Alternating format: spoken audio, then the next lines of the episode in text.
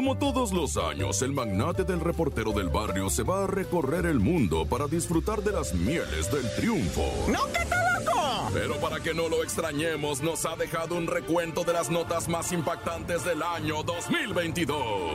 Es el show de la mejor 97.7 con el reportero del barrio. Montes, montes, alicantes, pinch, pájaros, cantan. Soy esto es el show de la mejor 97.7. Ah, va a estar espeluznante, ¿eh? Si eres frágil de pensamiento y así como que mejor... Eh, no, sí, quédate. Bueno, pues resulta ser que una mexicana que no vendía fruta, al contrario, era una morra muy trabajadora y digo era porque la historia está macabra. ¿Qué digo yo macabra, macabrona? Resulta ser que es la vida de Blanca Olivia, una mujer muy enamoradiza, ah. muy comprometida con sus relaciones. Cuando tenía relaciones ella no, o sea, le gustaba la cuestión del amor, pues tener una persona con quien convivir. Y Blanco Olivia conoció a un peruano estudiante de medicina, el doctor Villafuerte, se hace llamar el compi, ¿va? Y resulta que Olivia, ay, no, cómo le mandaba cosas y él a ella y que, que, pues puchunguería, ¿verdad? Mamacete, que tú y que yo y que aquí, que... Entonces, bueno, pues se enamoraron a través de las redes y ella le dijo, neta, que sí me lanzo a Perú. Y el doctor Villafuerte le dijo, ah, ¿serías capaz? que si no, güey, ya estaba arriba de un avión, iba volando para Lima, Perú.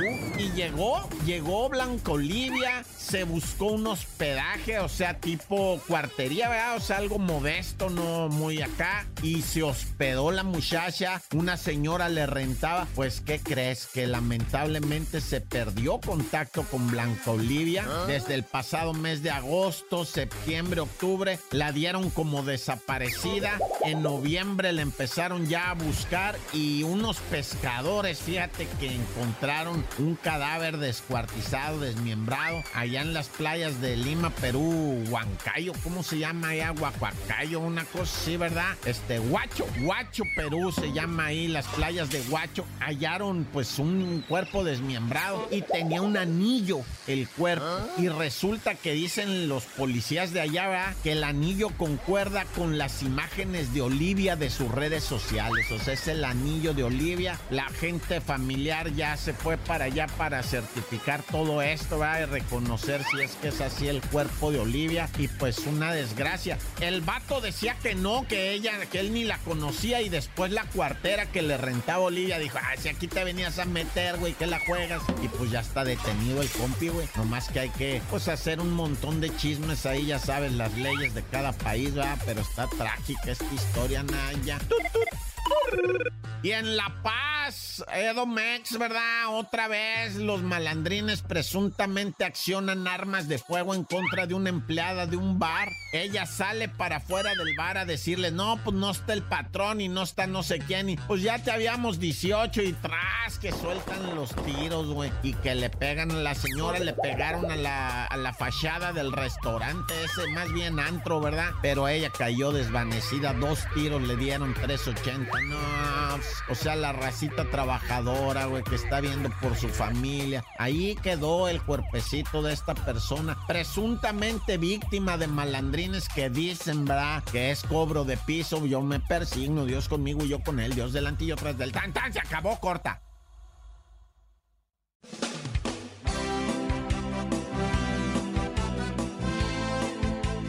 tienes obligación alguna de seguir siendo la misma persona que eras el día de ayer. Deja las excusas, levántate, deja de quejarte, toma control de tu vida. Y nunca olvides que jamás requieres del permiso de alguien para vivir la vida a tu manera. Abre tus brazos fuertes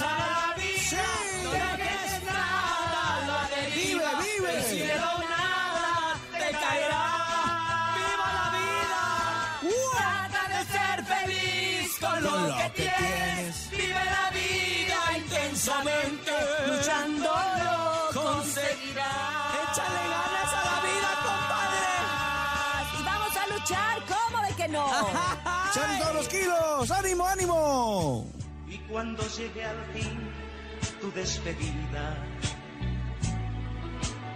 Seguro es Ok, muchachones, jueves, qué mejor que nosotros quedarnos con, con algo importante, con algo en el corte, con algo que nos trae el nene malo. Inverosímil. Inverosímil, porque dicen que hoy el nene de verdad que sí nos va a sorprender, Topo, así que prepárate porque viene lo difícil de creer, lo inverosímil. Y te digo algo, hasta das quito.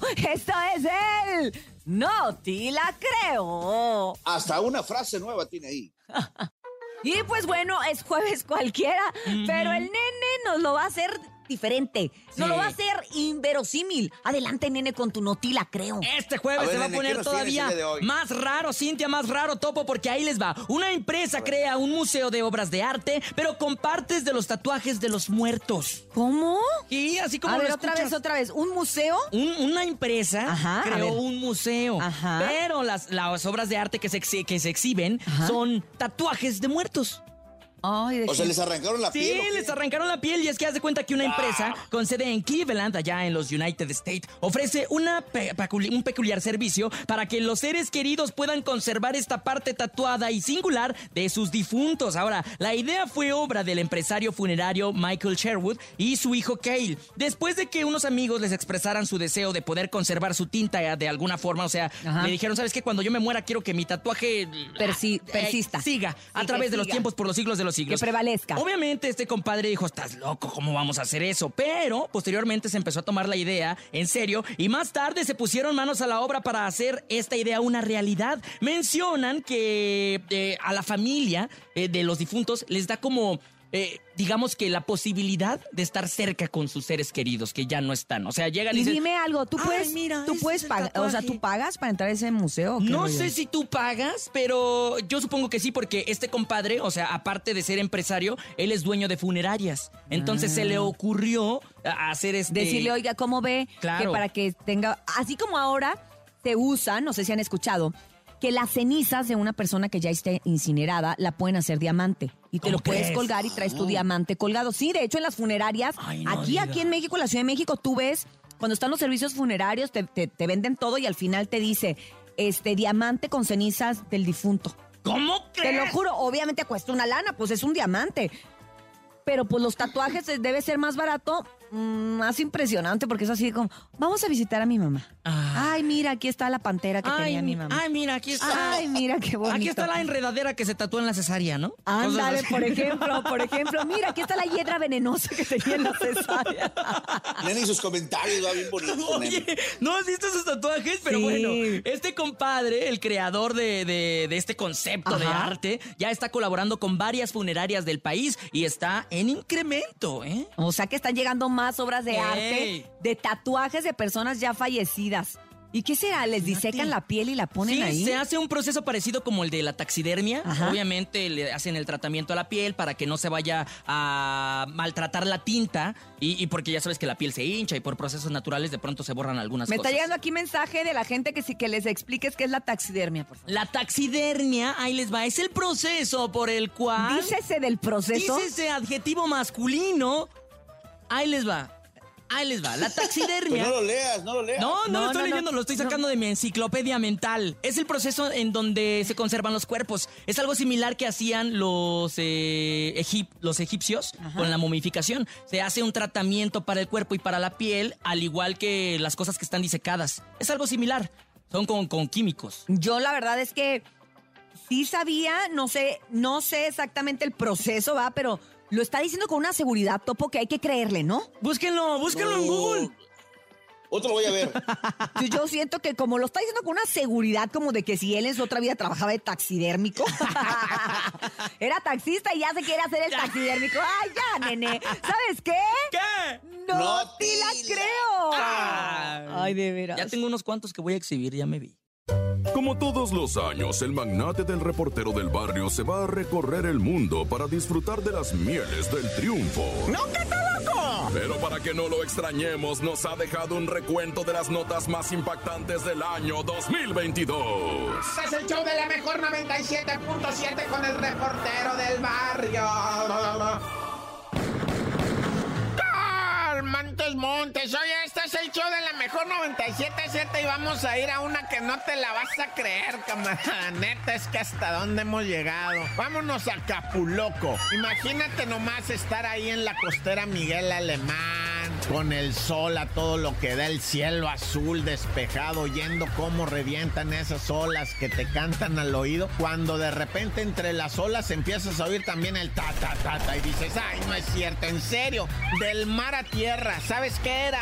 Una persecución en motos acuáticas, o sea, no, en jet ski. Resulta ser que la raza pues de repente dijo, pues de dónde vienen los tiros, ¿qué está pasando? Y vieron cómo venían dos motos, una persiguiendo a otra, pero desde ambas se disparaban. Y llegó una tierra, se bajaron los invideos que la piloteaban y pegaron la carrera. Después llegó la otra tierra también y empezó la misma la correteadera, pero ahí ya no se oyeron los disparos. Dicen, ¿verdad? Esto ya no es parte de, lo, de la información neta. Ahí me encontré, ¿verdad? Un escrito que decía que uno de los bandoleros, el que iba huyendo adelante, ¿verdad? Ya lo traían, pues, lo venían persiguiendo, llegó hasta donde estaba la moto, dijo, ahorita en la moto me fugo sin soltar su arma, ¿verdad? Y después lo que lo perseguían también dijeron, mira, ahí está una moto, órale, vámonos en esta, ¿va? Pero eso ya no es oficial, eso ya es eh, de lo que estaba ahí en el Face, ¿va? De testigos que no quisieron revelar su nombre, nada, ya.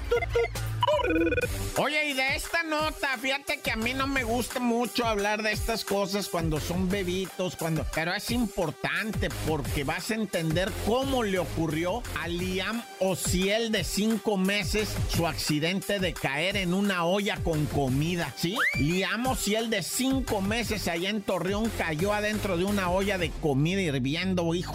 Pero ¿qué pasó? Fíjate que la señora va muy buena, la mamá de Liam Ociel para guisar algo que allá le llaman asado verde, le llaman, va. Asado verde no es otra cosa que el famosísimo, va. Filete en salsa verde, o sea, o como le llaman, es carne en tomatillo, güey, como le quieras decir con papa, va. O sea, es un, una salsa, sí, ¿cómo le llaman ese filete en salsa verde? O bistec ranchero también puede ser, va, pero en salsa verde, a veces el bistec ranchero es rojo. Aquí en Torreón le llaman asado y es verde. Bueno, el caso es que este bistec ranchero, pues iba en una cazuelona porque iba a un bautizo, Iban a un bautizo. Y en una de esas, va Subieron la hoyona a una troca, En la parte de la caja. Y ahí se subió la mamá de Liam a un ladito de la olla para irla agarrando el chamaco en una pierna y la olla deteniéndola con la otra mano. Pues de repente pasan un tope, vuela la tapa de la mendiga cazuela, güey. Y el chamaquito se le sale de las manos a la jefa y cae en la mendiga cazuelona, güey. No, pues ya se lo llevaron al chiquillo, ¿verdad? Es más, ahorita está en Texas la criatura, güey. Está en Texas, gracias a la Fundación Michu Mao, va, que, que lo atendieron y lo trasladaron a Texas, donde los médicos dicen, no, cuando menos va a durar un año su tratamiento, un año, no, hombre. Pero bueno, nomás lo platico para que se ponga pila raza, va, y no vaya a generar un accidente de este tamaño. Nah, ya, corta.